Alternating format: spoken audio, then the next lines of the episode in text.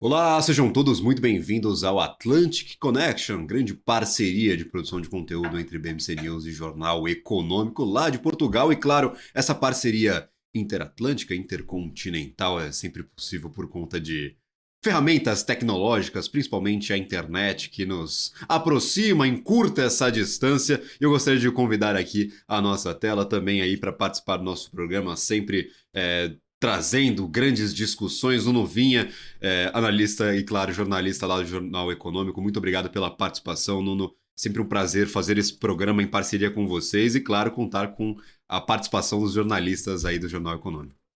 Obrigado, Gabriel, por esta maravilhosa introdução, como sempre. Eu, nosso, nós, hoje temos, nós hoje temos um tema bastante interessante. Nós aqui em Portugal tivemos uma decisão há algumas semanas muito, muito, muito explosiva, quase eu diria assim. Foi a decisão do governo português de bloquear ou de vir a bloquear equipamento chinês, qualquer tipo de equipamento chinês, de empresas chinesas, ou, neste caso também, de fora de países da OCDE, da NATO, etc um, das redes 5G, um tema que já foi quente no Reino Unido, é agora ainda mais quente em Portugal, até porque está a ser dito que Portugal tem uma, tem uma regra mais restritiva, mais restritiva da Europa no que diz respeito a isto. Um, isto abre algumas, abre obviamente oportunidades para, outros, para outras entidades, outros partidos, outros países que sejam uh, exportadores de tecnologia, que sejam fortes nessa área, obviamente podem estar posicionados para fazer parcerias com, com empresas portuguesas, para eventualmente no futuro poderem vir a substituir uh, esse fornecimento de equipamento, de equipamento chinês. E connosco, para abordarmos este e outros temas relacionados com tecnologia, temos Rafael Coimbra, uh, que é editor executivo de conteúdos digitais do MIT Technology Review Brasil, e temos também José Manuel de Portugal Brasil 200 anos, que nos pode dar uma, nos vão poder dar, obviamente, visões muito interessantes sobre este tema. E eu deixava a ti, Gabriel, a primeira pergunta, para dares o, dares o tiro de partida para as hostilidades, coisa que já foi dada pelo governo português, mas enfim, dá tu também. Exatamente. Inclusive, é, nós tivemos essa decisão de Portugal, uma decisão bem rígida, mas que seguiu a linha de outros países membros da União Europeia. Se eu não me engano, pelas minhas contas aqui por cima, nós já temos 10 dos 27 países membros da União Europeia que impuseram sanções à tecnologia chinesa, principalmente voltada à estrutura, à infraestrutura de 5G.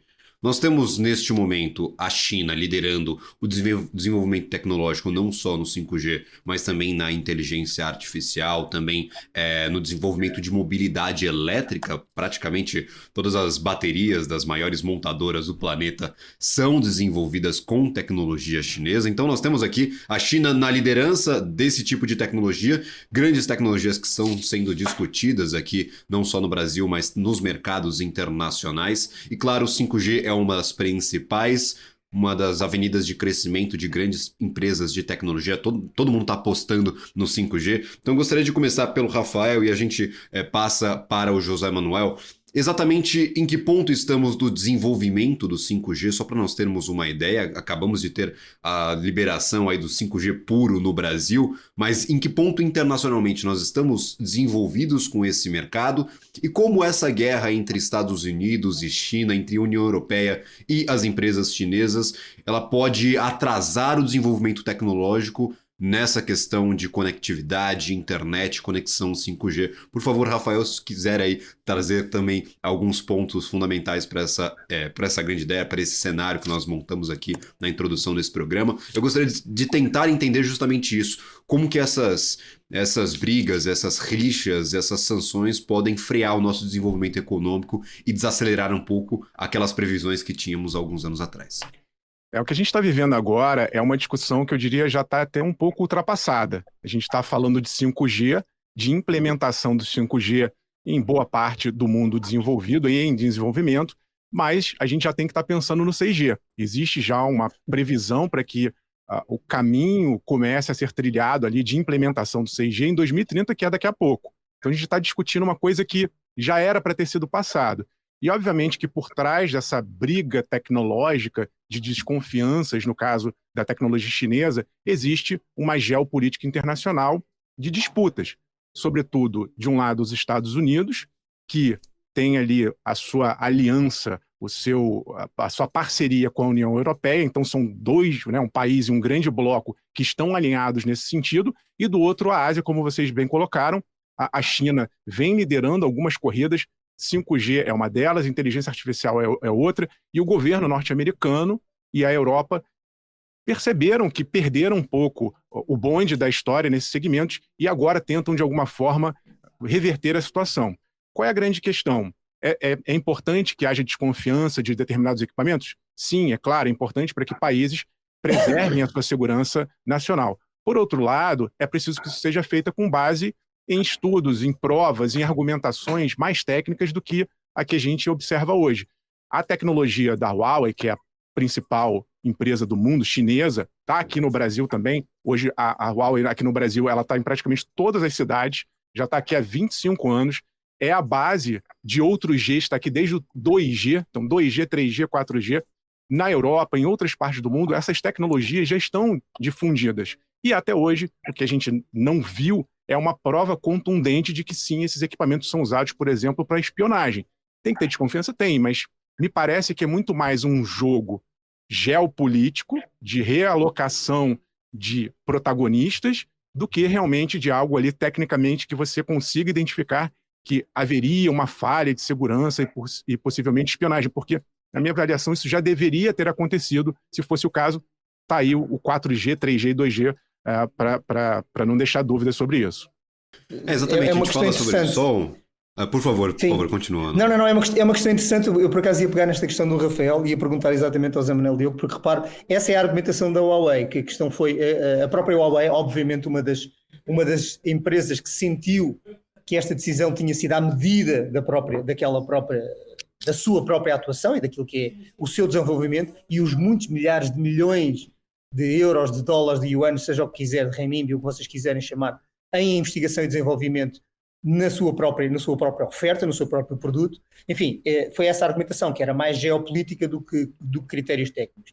Aqui a minha questão, e o punho para o Zé Manuel Diogo, é o seguinte: um país que concessionou, que vendeu a empresa, neste caso, que, que, que gere, uh, que gere uh, as redes elétricas nacionais, que é a REN, a, uma, a uma companhia chinesa que vendeu uma percentagem significativa da maior elétrica nacional portuguesa, a EDP, a uma empresa chinesa, que tem empresas chinesas a controlar grandes seguradoras, banca e, eventual, e, e, e, também, por exemplo, uh, empresas de gestão de água em Portugal, este país uh, é preocupado em relação à China e à sua eventual interferência naquilo que é uh, neste caso, a parte, a parte securitária relacionada com as redes 5G.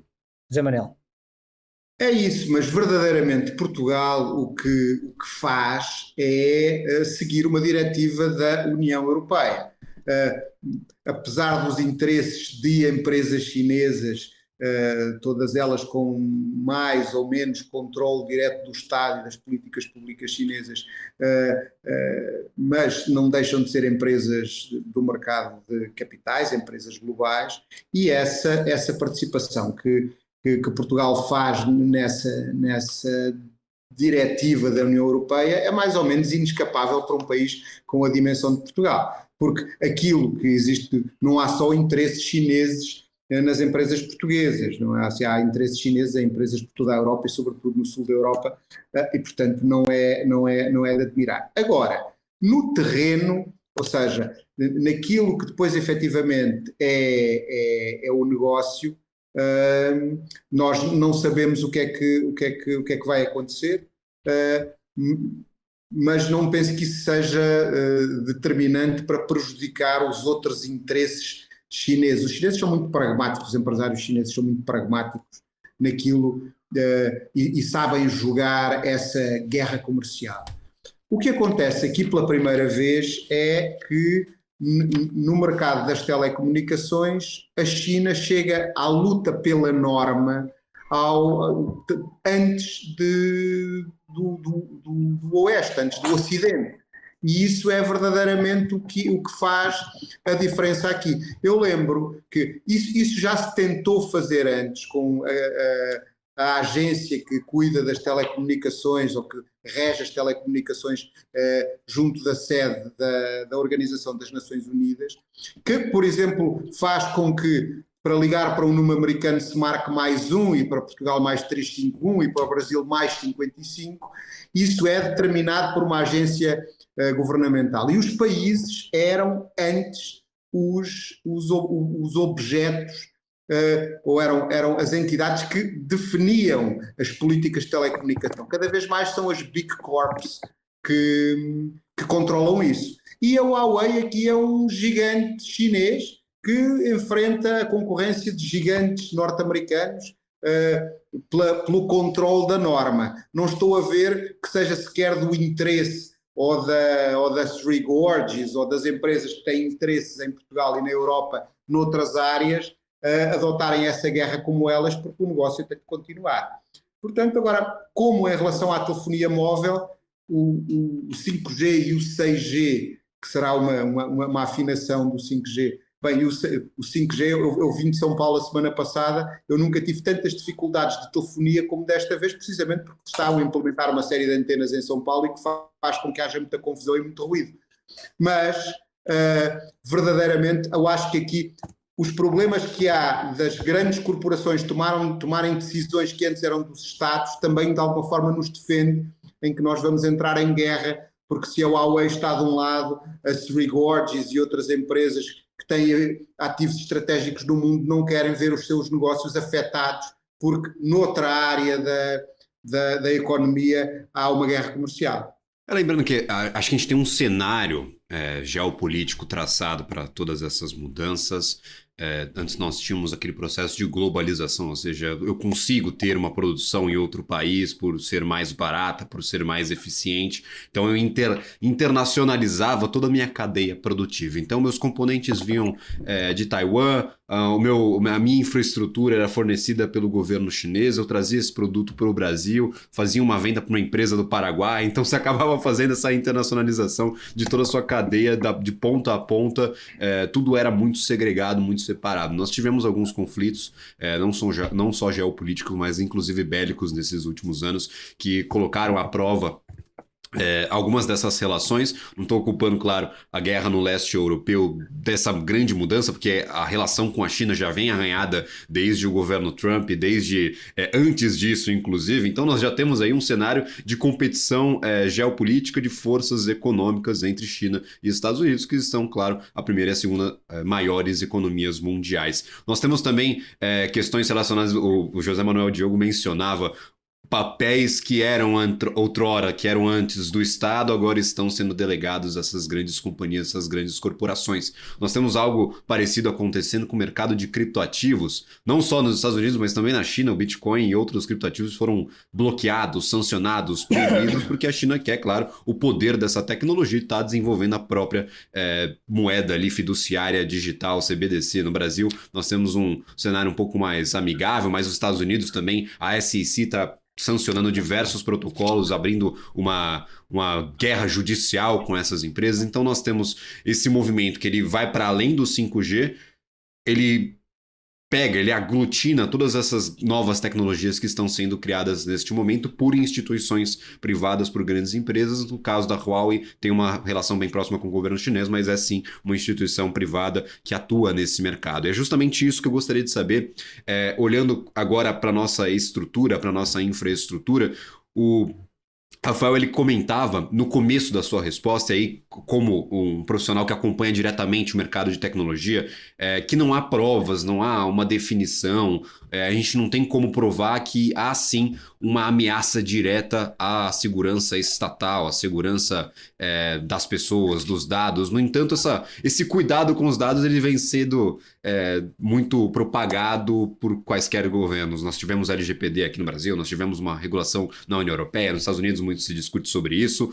É, olhando para a tecnologia, o 5G ele é mais frágil, ele é mais resiliente a esse tipo de invasão. Nós já tínhamos, como você bem mencionava, a Huawei presente no Brasil desde o 2G, 3G, 4G. Então, olhando para isso e olhando para as alegações, os Estados Unidos dizendo que é uma ameaça é, da, segurança, é, da segurança nacional.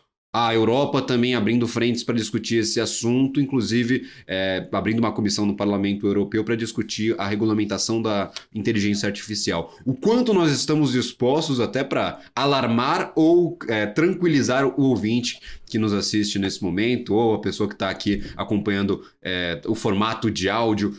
O quanto mais frágil é essa tecnologia ou o quão mais resiliente é essa tecnologia? Como que você enxerga essa relação 5G e segurança de dados? É preciso sim estar atento tanto à parte da infraestrutura quanto essas camadas digitais que rodam sobre essas infraestruturas. Então, se a gente for pegar na questão do, dos dados e ainda falar de uma tensão China e resto do mundo, principalmente Estados Unidos, a gente pode colocar o TikTok no jogo. Né? A TikTok é uma grande rede social, uma plataforma de vídeo, que é uma das maiores já do mundo, está ali fazendo frente com as grandes plataformas norte-americanas, e há também uma pressão fortíssima do governo norte-americano para se banir o TikTok, não só do país, o aplicativo já está proibido uh, para ser usado por algumas autoridades. Teve um estado recente agora, o estado de Montana, nos Estados Unidos, que proibiu, a partir de 2024, a instalação desse aplicativo sob a mesma alegação de que a China abriria uma porta por meio desse aplicativo para rastrear dados, para espionar o, os cidadãos norte-americanos. Então, essa camada acima da infraestrutura, ela também entra em jogo e eu acho que ela é muito mais importante, porque a gente tem muito mais aplicações rodando sobre infraestruturas, são uh, unidades muito mais flexíveis, a gente não tem uh, quase que fronteira digital, né? esses mundos, eu estou aqui me é, conectando com vocês por meio de dados, passando por fronteiras de países. No caso da infraestrutura, eu consigo olhar o equipamento, eu consigo verificar aquele equipamento mais de perto e talvez identificar alguma ameaça. Mas essas múltiplas camadas, numa tendência crescente, vão preocupar ainda mais. Mas eu não descartaria também essa parte da infraestrutura, porque o mundo está passando por um processo de digitalização, de transformação digital. E a gente tem tudo conectado. Eu tenho casos recentes nos Estados Unidos de empresas de óleo e gás que tiveram seus sistemas hackeados e sequestrados os dados. E você, tá, você tem casos na Europa de hospitais que tiveram seu sistema bloqueado e os dados sequestrados, e cobrança de, de resgate em criptoativos. Então, nós tenderemos a ter mais digitalização, seja por infraestrutura, seja por é, softwares que rodam em cima dessas infraestruturas, e sim, a gente tem que estar vigilante. E está surgindo aí, como você bem colocou, agora a inteligência artificial. Isso tudo vai complicar ainda mais a, as nossas vidas. As autoridades têm que ficar ali de olho, mas eu insisto, isso tem que ser feito de uma forma é, que a gente separe os interesses comerciais e as guerras geopolíticas comerciais do realmente a segurança digital, o risco é, que existe por, por cima e por baixo dessas infraestruturas. E Rafael, e nós tivemos, tem, e nós tivemos, não só uma coisa, nós tivemos casos comprovados, nós tivemos casos comprovados de entidades, administrações de países estrangeiros a, a verificarem e a, e a, ouvirem conversas de governos europeus. Hum. E não foram casos chineses, foi a administração americana, foram, foi os Estados Unidos que tiveram a ouvir. Portanto, essa questão de que há, um, há, um, há uma infração boa e uma infração menos boa é difícil de sustentar, mas. Há um, certo, há um, certo lava-jato também no Brasil, né? um tal de lava-jato, de vaza-jato. Né? Então tem. É, há sempre um. Eu penso que há uma coisa nova e preocupante aqui, que é o seguinte: quando são os Estados a administrar os bens públicos e a comunicação e a informação é um bem público, uhum. nós, bem ou mal, acabamos por estar envolvidos na eleição dos responsáveis. E a democracia é responsável pela eleição dos censores, dos, dos legisladores. Neste caso, quando uh, as empresas são as grandes corporações, verdadeiramente, do Elon Musk ao, ao, ao, ao desaparecido CEO, uh, eh, ou Ma, que era o CEO da. Uhum agora não, ele desapareceu completamente daquela grande empresa de, de chinesa de Alibaba. Do Alibaba. É, aí nós menos temos que na China, pelo menos o Estado ainda participa um bocadinho, nem que seja dessa, dessa forma. Agora, há uma coisa que é muito relevante, que é o, o há sempre o binómio segurança-liberdade. Isso, quando nós estudamos informação e quando nós estudamos uh, uh, legitimidade institucional e estudamos geopolítica, sabemos isso. Esse binómio entre garantir a segurança das pessoas e garantir-lhes a liberdade uh, é mais difícil de gerir quando o legislador e o punidor não está dependente dos mecanismos que controlam a liberdade e uh, o, uh, a vigilância. Então, portanto, nós temos esse, isso em cima da mesa. Depois, quanto mais fronteiras digitais houverem, mais difíceis elas são de, de vigiar. Hoje, as, as agências de informação dos países europeus, elas cada vez mais focadas no ciberterrorismo, deixam uh, no ciberterrorismo que, a, a, a, agregado ao terrorismo islâmico, que aqui na Europa é muito visível essa, essa luta, uhum. os recursos das agências de informação estão na Europa quase todos dedicados a isso. Portanto, há uma margem grande e que depende muito dos agentes, depende muito das empresas em terem boas práticas e protegerem-se. Eu vou dar só um exemplo antes de me calar, uma coisa que aconteceu comigo já há quase 10 anos. Eu, em 2015, visitei em Xangai a sede da Huawei. Uh, estava a estudar na Chinese European Business School, uma, um módulo que fazia parte do meu, da minha, do, do meu Master, um, Executive Master da, do, do IES, e era um curso de duas semanas para aprendermos o que é a China. E fazemos, fizemos viagens de estudo. Fomos à Price Waterhouse, fomos a, e fomos à Huawei. Então, a narrativa dos. Estamos a falar há oito anos atrás. A narrativa é: a Huawei não é uma empresa do Estado. Ela é uma empresa de um senhor que já foi do partido, que é lá de uma aldeia no, no, centro da China, mas isto hoje é completamente independente, não tem nada aqui. E levam-nos a um showroom que em 2015 era deslumbrante mesmo para quem entra em Apple Stores. E eu, e era um engenheiro nigeriano, a assessora de imprensa era da Eslovénia uh, e quase não chineses. Epá, isto é um ambiente realmente internacional e eu peço, então veio um engenheiro nigeriano, nessa altura o produto principal da Huawei foi antes dos, dos celulares, eram routers uh, livres, routers para redes públicas, aqueles roteadores, como se diz no Brasil, uh, para espaços públicos. Na, na, altura havia uma grande febre por programas digitais uh, financiados pela União Europeia, ter Wi-Fi livre para, para os cidadãos nas ruas. Isso depois verificou-se ser um grande problema. Eu termino já, eu pergunto a um engenheiro nigeriano, no meio da, da pool de empresários que estávamos, estávamos lá no curso, e eu perguntei, ele mostra o roteador como era inviolável à chuva e tinha, e tinha boas frequências, uma qualidade de sinal e uma constância.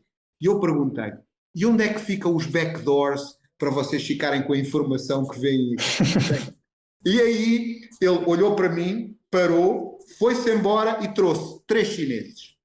E eu depois pá, fiquei um bocado admirado. Claro. Eu eh, não venho ao caso, mas eu em 2013, 2013, 14 escrevi um livro sobre informações, sobre agências de informação, que está publicado em Portugal e no Brasil, um assunto que na altura me era muito caro e eu estudava hoje menos mais como espectador, que se chama As Grandes Agências Secretas, pá, e eles tinham o mapeamento de todos nós que estávamos naquele curso, os senhores da Huawei. Então, e isso foi por uma pergunta inocente de um grupo de empresários que visitava aquilo. Portanto, quanto àquilo que nós falámos logo no início do programa, eu penso que não tem chance de os chineses, até estudando a matriz de inteligência deles, os, os chineses não têm uh, ABIN, nem CIS, não têm agência de informações, têm um ministério, que é o MSS. Uh, eh, não, é, não, é uma, uma, não é uma atuação secreta, eles são coletores de informação.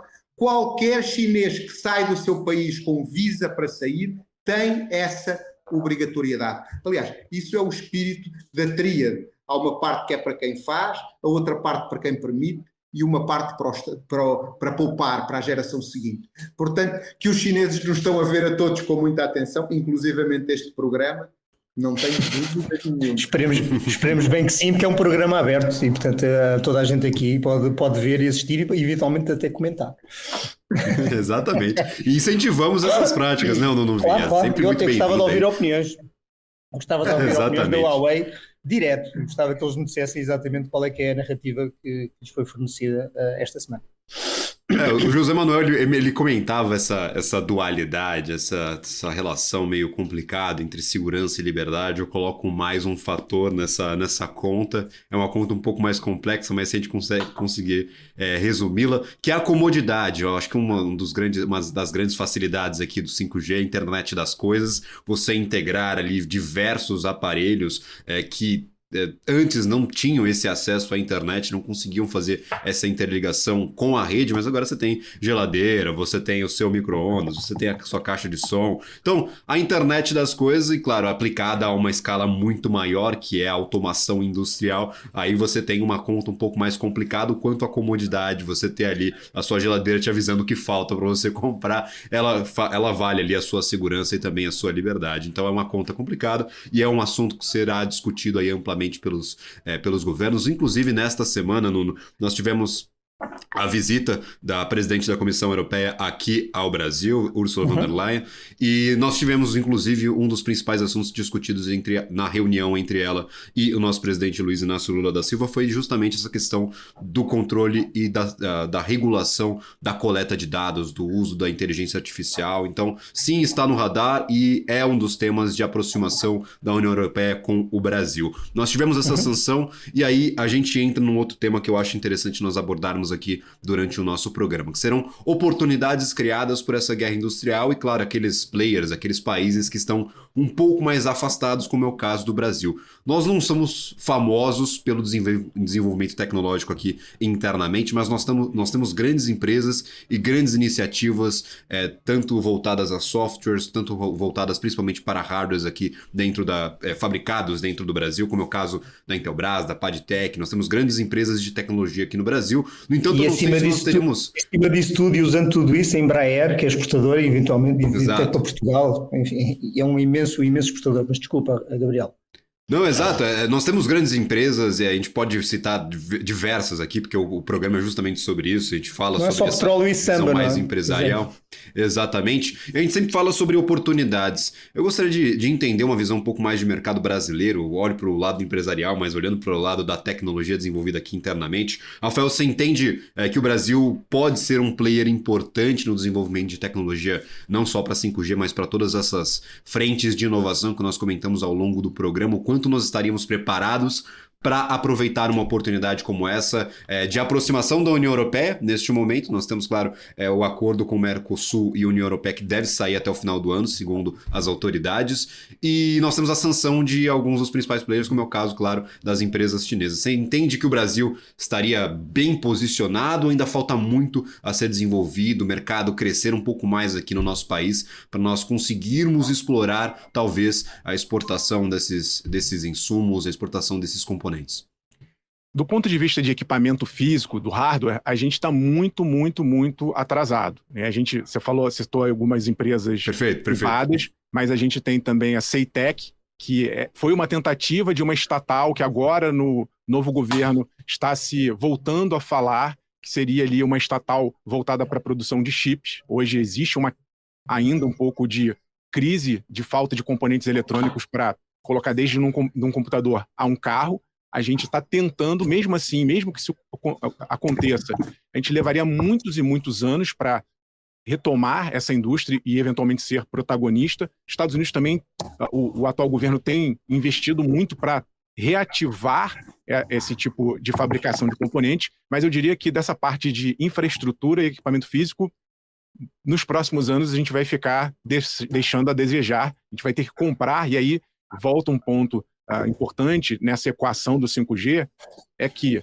a China ela não só lidera na tecnologia em termos de eficiência, mas também de preço. Essa combinação é. qualidade-preço é uma liderança da China. No caso do 5G, a gente teria ali a Ericsson, uh, que é sueca, a, no a, a Nokia, que é finlandesa, mas que, por sua vez, se a gente for usar esse equipamento, vamos pagar mais caro por isso. E isso acontece em todos os outros tipos de equipamento. Eu diria que, tanto para o Brasil quanto para a Europa, as maiores oportunidades, seja em 5G, seja ah, em computação quântica, inteligência artificial, ou seja, no que está vindo pela frente, ele, essas oportunidades se dão nessa camada acima.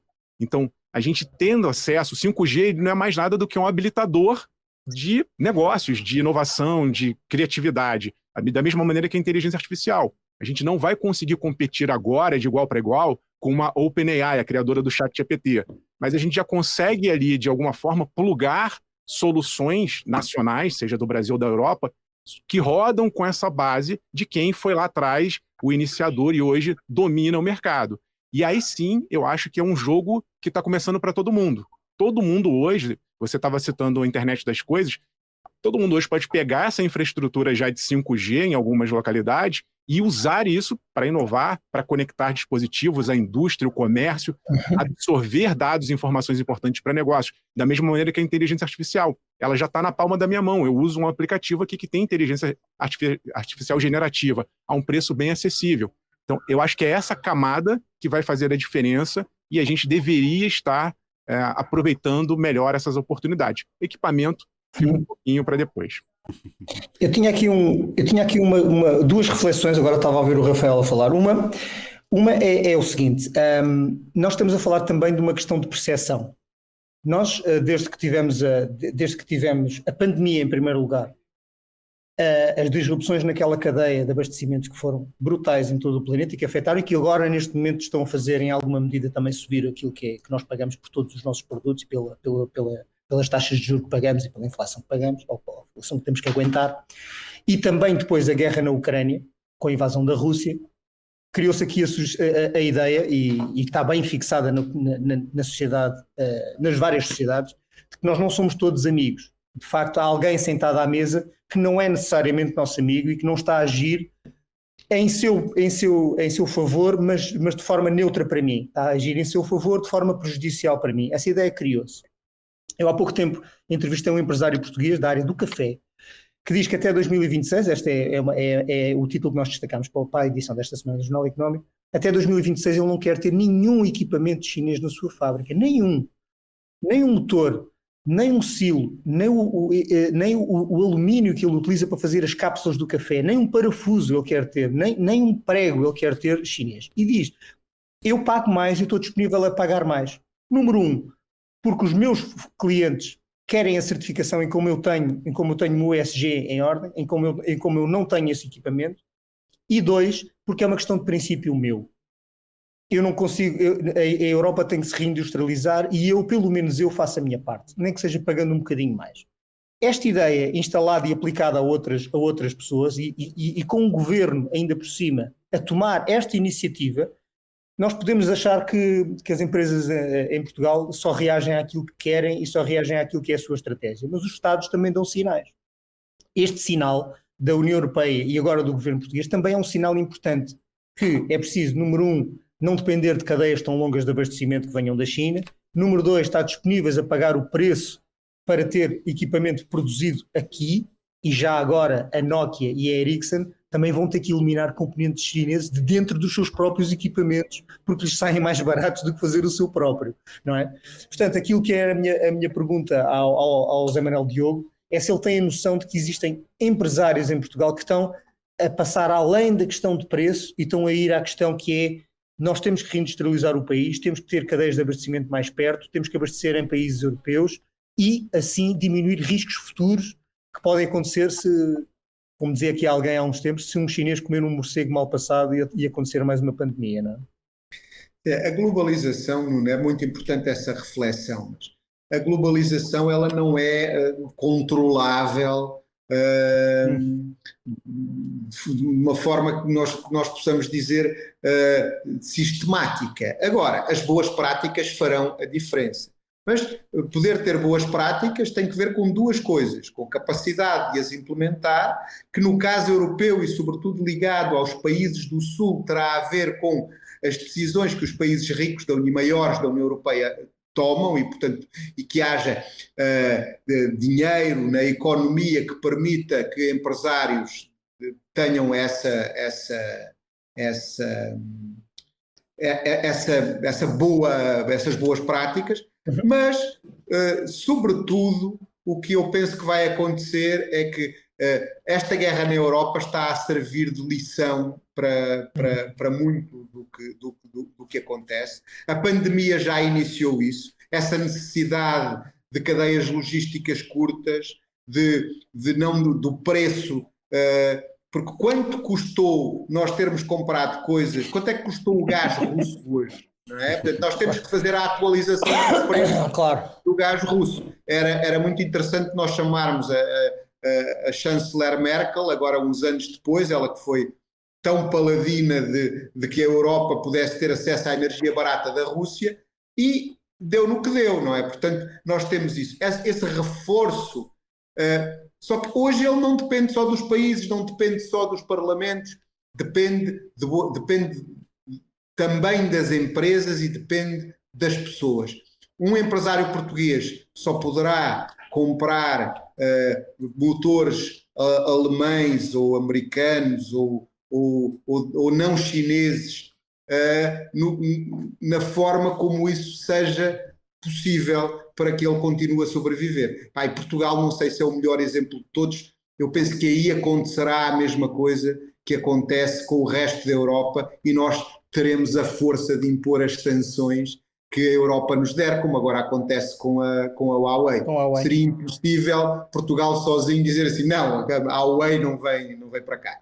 Isso não existe, nós, nós vamos atrás, é a nossa condição, a não ser que, e aí há uma coisa que é muito importante e que nós que é circular e que nós voltamos a ela em todas as conversas.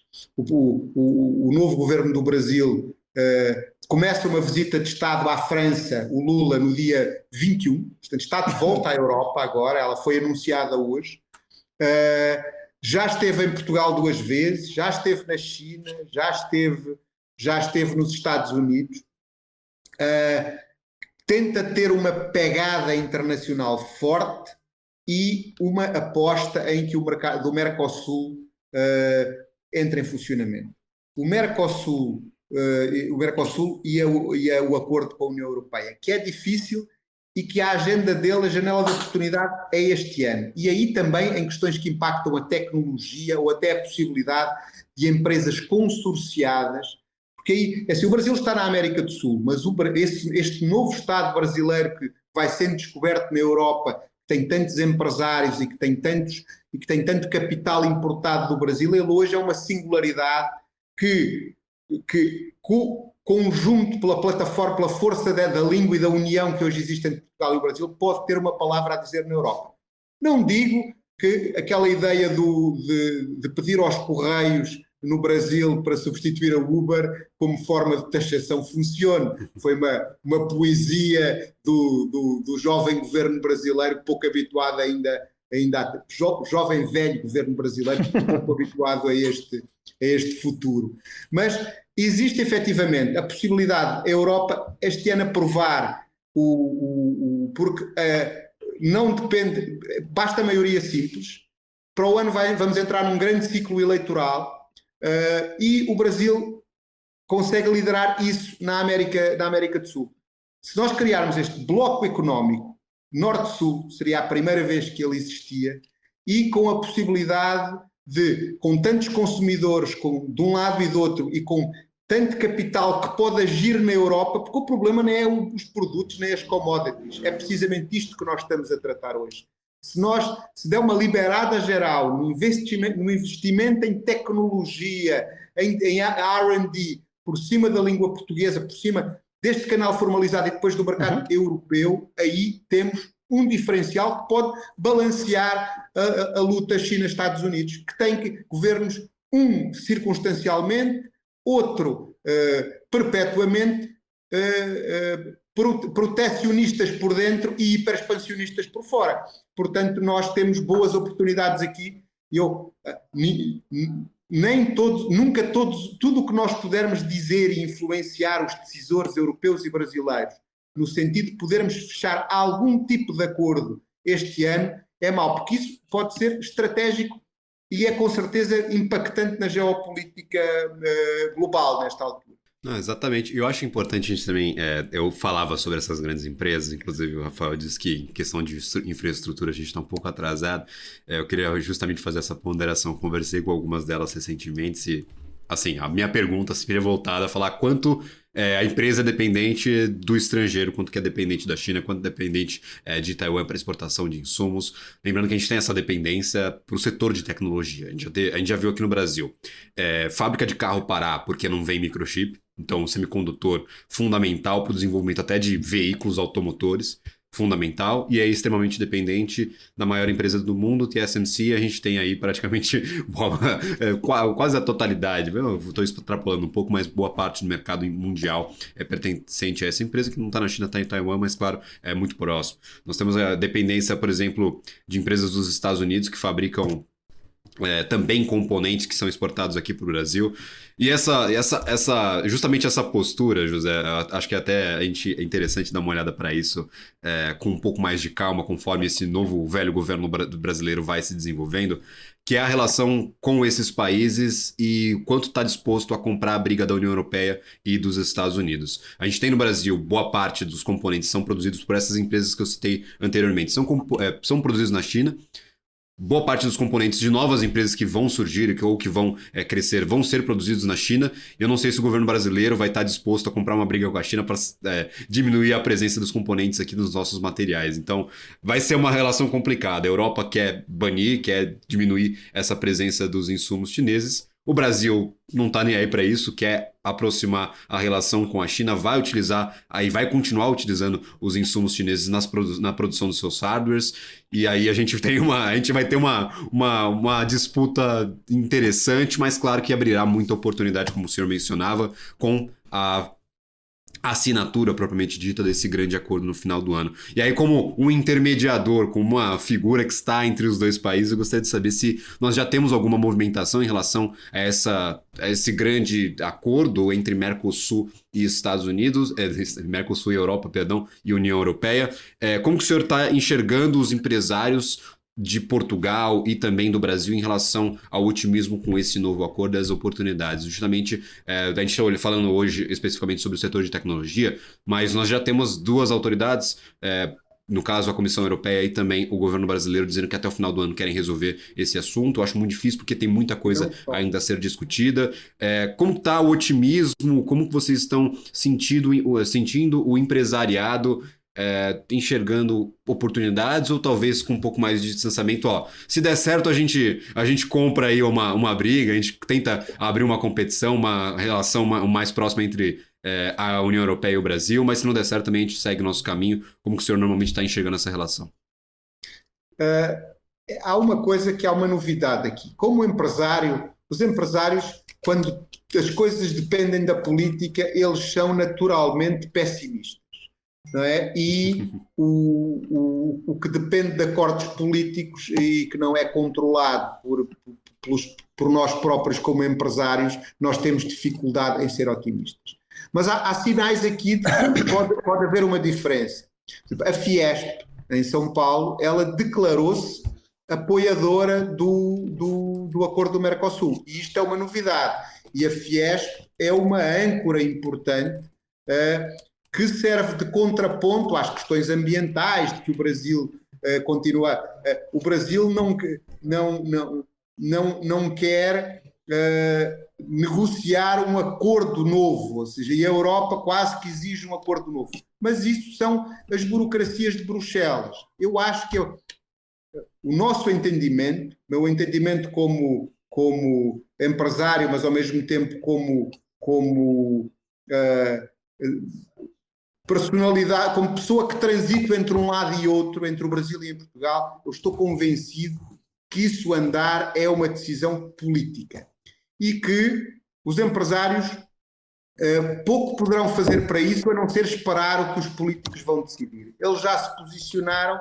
Agora, também sei que, embora seja difícil, nunca esteve tão perto de acontecer. E se não acontecer até o final do ano, aí com o, o, o, arraso que vai haver no próximo ano de desestruturação das maiorias das lideranças políticas dos países na Europa, porque vai haver umas sete ou oito eleições em 2024. Uh, podemos, podemos fazer com que isso não aconteça. Outro dado positivo e importante é a Espanha uh, assume a presidência da União Europeia no dia 1 de julho e essa é uma das agendas importantes uh, da presidência espanhola, que tem, tem muito interesse também na, no, no, acordo com o Mercosul. Agora, se eu tivesse que fazer aquele forecast de um Salesforce, eu diria que estamos uh, ainda assim com uh, 40, 60, de, 40 em 100 de hipóteses do, do acordo ser fechado.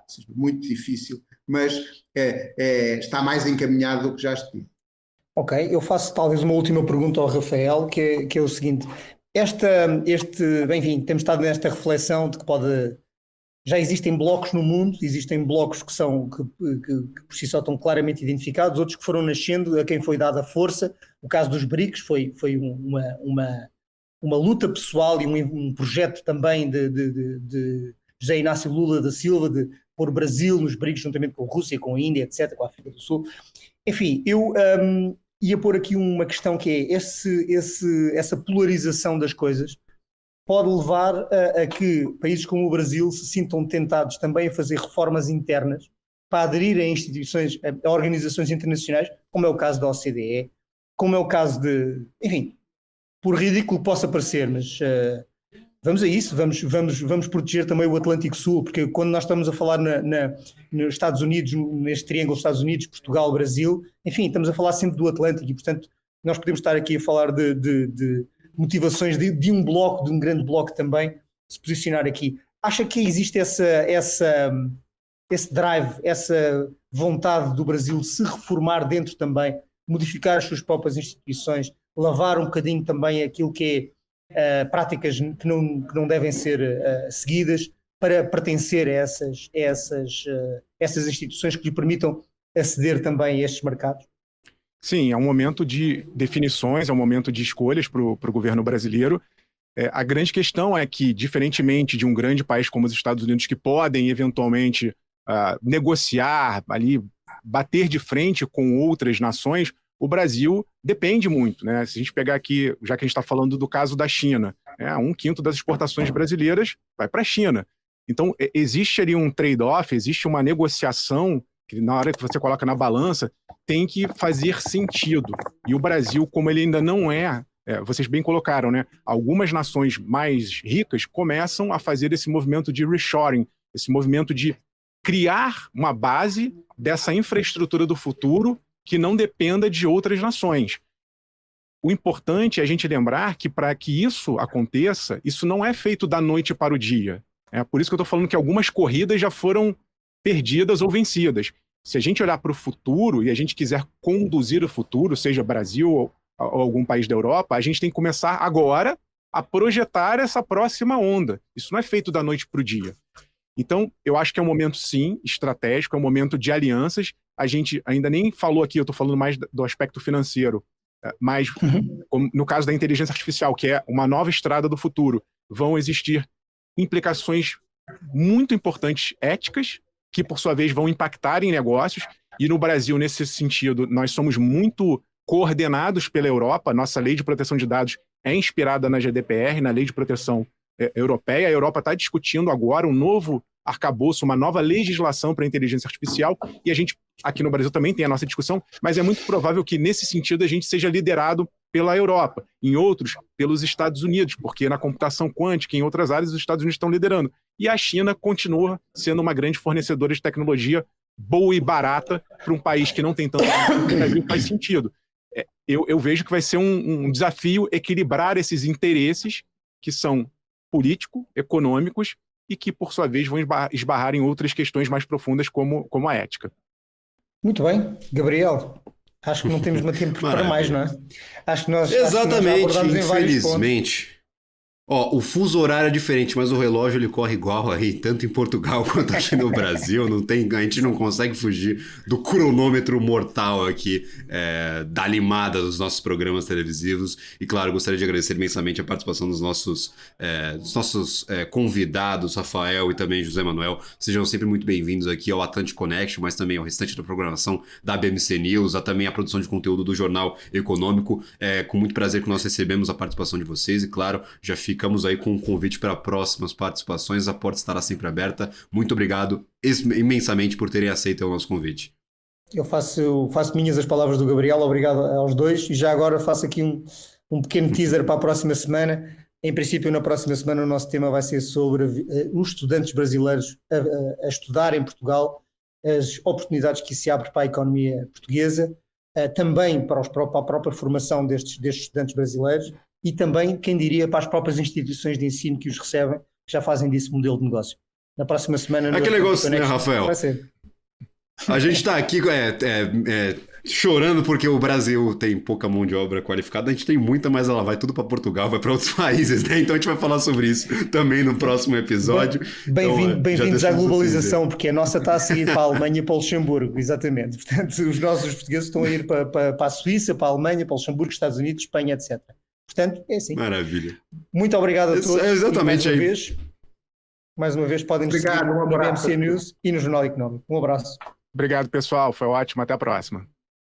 É isso aí, esse foi o Atlantic Connection de hoje. Lembrando, é um programa semanal. Na próxima semana estamos de volta aqui a programação da BMC News e todos os canais também de distribuição de conteúdo do Jornal Econômico. Já fica o convite para esse grande episódio da próxima semana, falando sobre a migração de estudantes brasileiros e qual a oportunidade criada para as instituições de ensino no mercado português. Eu vou ficando por aqui, já gostaria, claro, de agradecer essa grande parceria com o Jornal Econômico, sempre um prazer receber esses grandes especialistas, esses grandes jornalistas aqui é, na nossa conversa. E, claro, acessem o nosso conteúdo tanto na TV fechada, aqui na, nos canais de transmissão da BMC News, mas também no portal de notícias www.bmcnews.com.br e também, claro, todas as nossas redes sociais, arroba bmc.news. Um abraço a todos, até a próxima semana. Tchau, tchau.